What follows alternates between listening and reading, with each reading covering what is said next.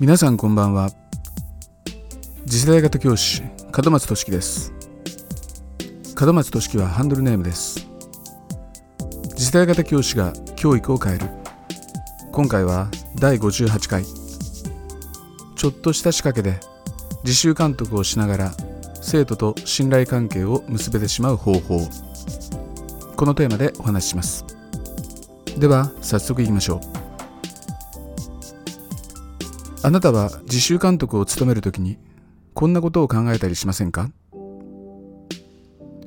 シーンと静まり返った中で生徒は取り組んでいるけどちゃんとやってんのかな？自習時間でも生徒に結果を求めることってできないかな？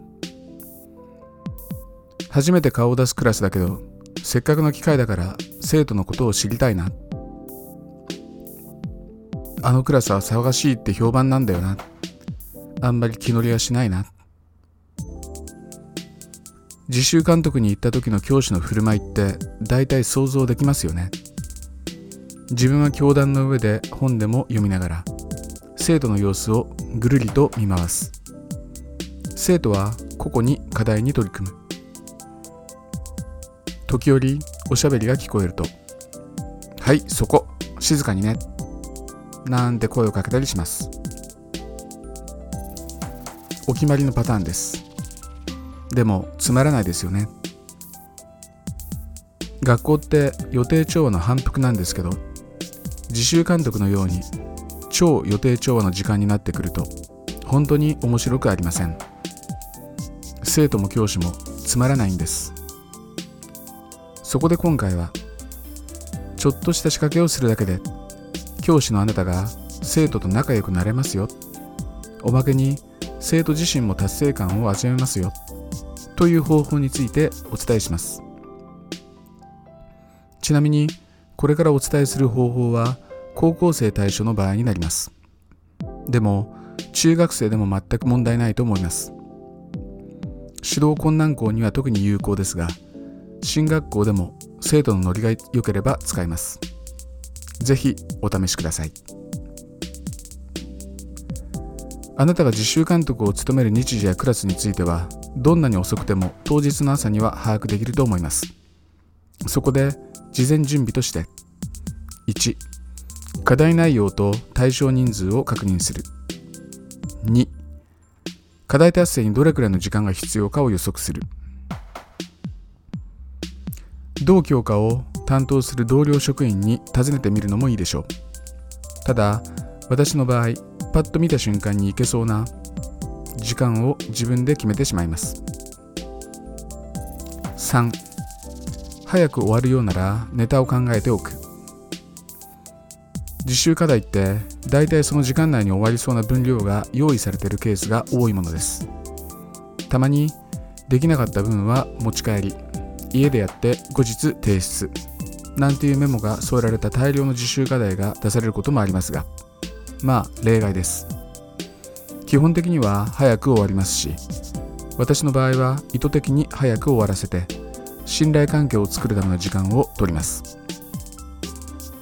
4タイマーを持参する。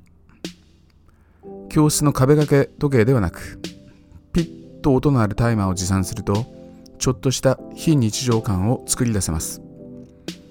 私は Amazon で700円程度のキッチンタイマーを購入して使っていますがある同僚はとても高額のそれも1万円以上もする。いわゆる教室のような広い空間で使う本体も文字盤もとても大きなタイマーを使っています。工夫してますね。自習監督時に限らずタイマーは必須です。短時間に集中して考えさせるために私は通常授業でも常に使っています。だらだら考えても結果は出ないですから。さてまず課題達成に必要な時間を生徒に尋ねます。実習時間の最初に。この課題を終わらせるのにどれくらい時間が必要かな？君たちなら30分くらいでできると思うんだけど。というふうに声をかけます。ここでのポイントは1生徒をよいしょする。2教師の側で意図的に少しだけハードルを上げる。3自分自身で決めさせる。この3点です。まず君たちは多少時間の制約を受けても達成できるはずだよ。という教師の側の期待感を示します。そしてちょっと高いハードルを示します。自習時間は目的を作ることが難しくぼんやりしがちになるのでクリアするための条件を課すわけです。例えばこちら側の30分で終えられるとの提案に対して40分と生徒が答えたらこちらは35分を提案する。これは生徒との交渉です。学校という場は通常教師が生徒に対してほぼ一方的に指示を出すことで予定調和を繰り返す場なので教師と交渉する機会を作ると生徒は内心喜びます。交渉する機会を生徒に与えないのは教師が生徒を恐れているからです。でも授業は一緒に作るもの。それがたとえ自習時間であってもです。そして何より大切なのは生徒自身に決めさせることです。よく言われることですが人は誰かに命じられて素直に動ける生き物ではないですし動いても途中で諦めてしまうものです。でも30分でやると自分で決めればそのルールで自分を律するようになります。誰もが自分に嘘はつきたくないですからね。交渉は楽しく結果を出すためのプロセスです。教師はゲームを楽しむように生徒とやり取りをしてみるといいですね。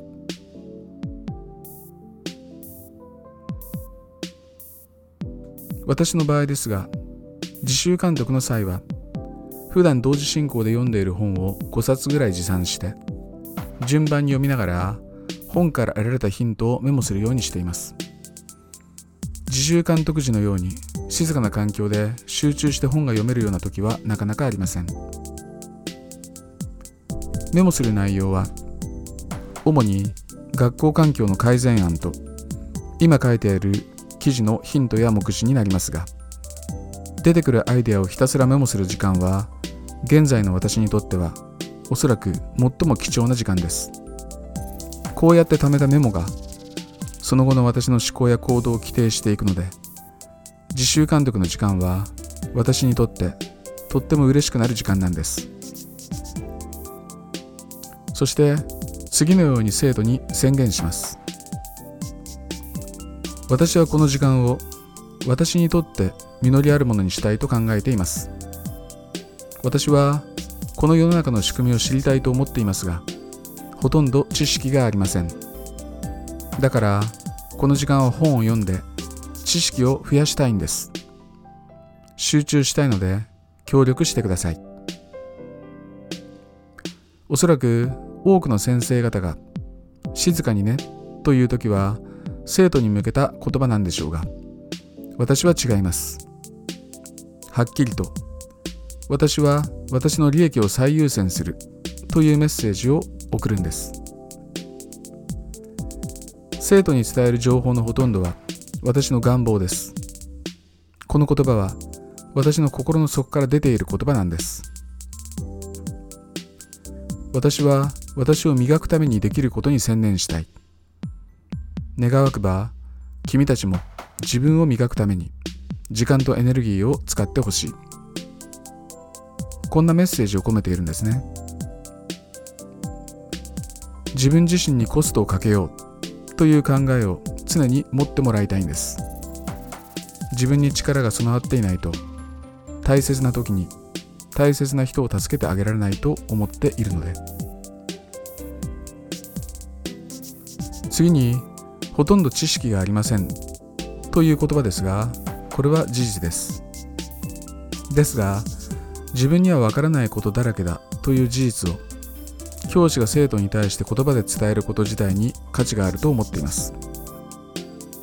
弱さを認め周囲に伝えることは生きやすさを考える上で最も必要になってくることだと思います。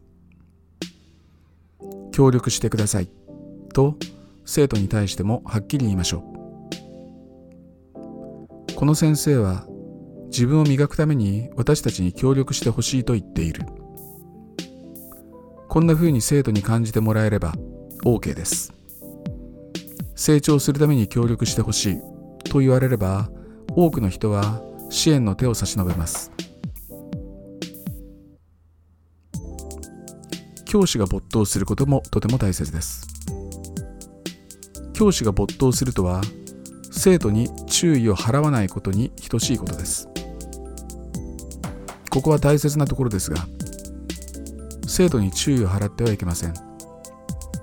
ここまでの前振りで教室の雰囲気はかなりいい線までいっています。しかし自習が始まれば必ずざわつき時がやってきます。その波は自習終了時まで何度も繰り返されるものです。そして教師が一度でもそういったざわつきに反応してしまうともう元には戻りません。あなたが反応した時点で生徒に次のことが確実に伝わります。先生は自分のことに没頭なんかしていない。教師の側が最初に自分のことに集中するから協力してと言ったのであれば少なくとも自分のことについては一貫性を持たなくてはならないのです。自分のこととは集中することでありあなたがコントロールできることです。これに対して協力するのは生徒の側です。協力するかどうかは生徒の善意の反映であってあなたがコントロールできることではありません。もし教室がざわつき始めた瞬間に「はいそこ最初に先生に協力してって言ったでしょ」とでも言おうものならその協力は強制されたものに変質します。つまり協力ではなくなったわけです。あなたは多少のざわつきが見られたとしてもその都度反応してはいけない。おしゃべりはしばらく続けばそのうち収まりますしやり遂げたいという気持ちを持った大多数の生徒の雰囲気がおしゃべりをしている生徒に浸透していくものです。教師は待つことができないと務めるのが難しい職業ですよね。生徒自身の自浄作用を信じて何よりもあなた自身が本当に没頭することです。自習時間が終わるまでに必ずこの知識をもとにアイデアを出すんだ。という意気込みで。何かに打ち込んでいる人の邪魔ってなかなかできないものなんですよ。あなたはクールな表情で淡々と自分が欲しいものを手に入れるだけでいいんです。読書なら何ページ読み進めたいのか。どの本からどんなヒントを得たいと思っているのか。そこで書き溜めたアイデアをもとに何にチャレンジしたいのか。あなたが結果を出すことが最優先です。生徒が結果を出すことはその次です。自習時間ですから課題が終わればいい。それが生徒の収穫です。それ以上は求める必要がありません。しかしあなた自身が結果を出さなければあなたにとって貴重なその自習時間は意味がないのです。あなたは生徒のロールモデルです。だからまずあなた自身が成功することです。自習時間終了後にあなたが小さな声で「よし!」とつぶやいて満足した表情を浮かべるだけで生徒は必ず感じます。ああこういうことか。先生は自分のやりたかったことをやって欲しいものを手に入れたんだと。さらにあなたが充実した時間を過ごすことで次の自習時間が楽しみになります。私は自分の授業でも自習監督時でも基本的にペアワークかグループワークで進めていきます。その方法論については他の記事に譲りますがそのようにする理由は早く結果が出るからです。課題達成に関するやり取りであれば生徒の言動を制限することはありません。騒がしくなっても内容がふさわしいものであれば他の生徒への良い影響が期待できるからです。ただ一人で取り組んだ方が進む生徒ももちろんいますよね。結果最優先を謳っているからには手段は問いません。つまり自分にとってはかどるやり方は生徒自身に委ねます。一人でやった方が進むのか。友人同士で意見交換した方が進むのかについて考えさせ選択させることが結果を出したいという生徒の気持ちに応えることだと思います。さあ生徒たちはあなたの期待に応えて予定よりもずっと短い時間で課題を達成したようです。彼らの顔を見てください。ちょっと誇らしい顔をしている気がしませんか？この先はあなたが生徒の期待に応える番です。私は高校生を相手にしているので主に人生設計関連の問題を提起しています。ライフシフト的な感じですね。普段学校では教わらないような話を意図的にしています。この時間はたとえ10分程度だとしても教師自身の価値観を伝える絶好の機会です。思い切り尖った内容にしてみてください。見方を変えればあなたの価値観を強く訴求できると思えるからこそ楽しく準備ができるんです。素材は本や新聞記事あるいはあなたが購読しているメールマガジンなどです。生徒が真剣に向き合いそうな話題を持ち出し楽しい雰囲気を作りながら伝えます。例えば3分程度で読める資料とテーマを提示してその感想を5分程度で書かせたりします。資料の説明は極力しません。不要なコストは一切省きます。そこは自習時間と割り切ってください。仮に50分の授業時間に対して30分で終わるという生徒の言葉を引き出せたなら残る20分のうち15分程度で終わりそうな課題。例えば生徒が真剣に楽しめるもの。こういった課題を事前に用意しておくといいでしょう。私の場合生徒がコメントを記入する際に伝える価値があると私が感じたコメントについては他のクラスで紹介します。とあらかじめ伝えておきます。実はちょっとした機会を捉えて生徒の価値観を相互に知ることは非常に重要です。学校では生徒同士が1対1の関係で相手の内面に触れる機会がほとんど与えられていませんしそして生徒の関心事はまさにそのことなんです。自分の隣のこいつが普段はあまり話さないこいつがどんな考えを持っているのか。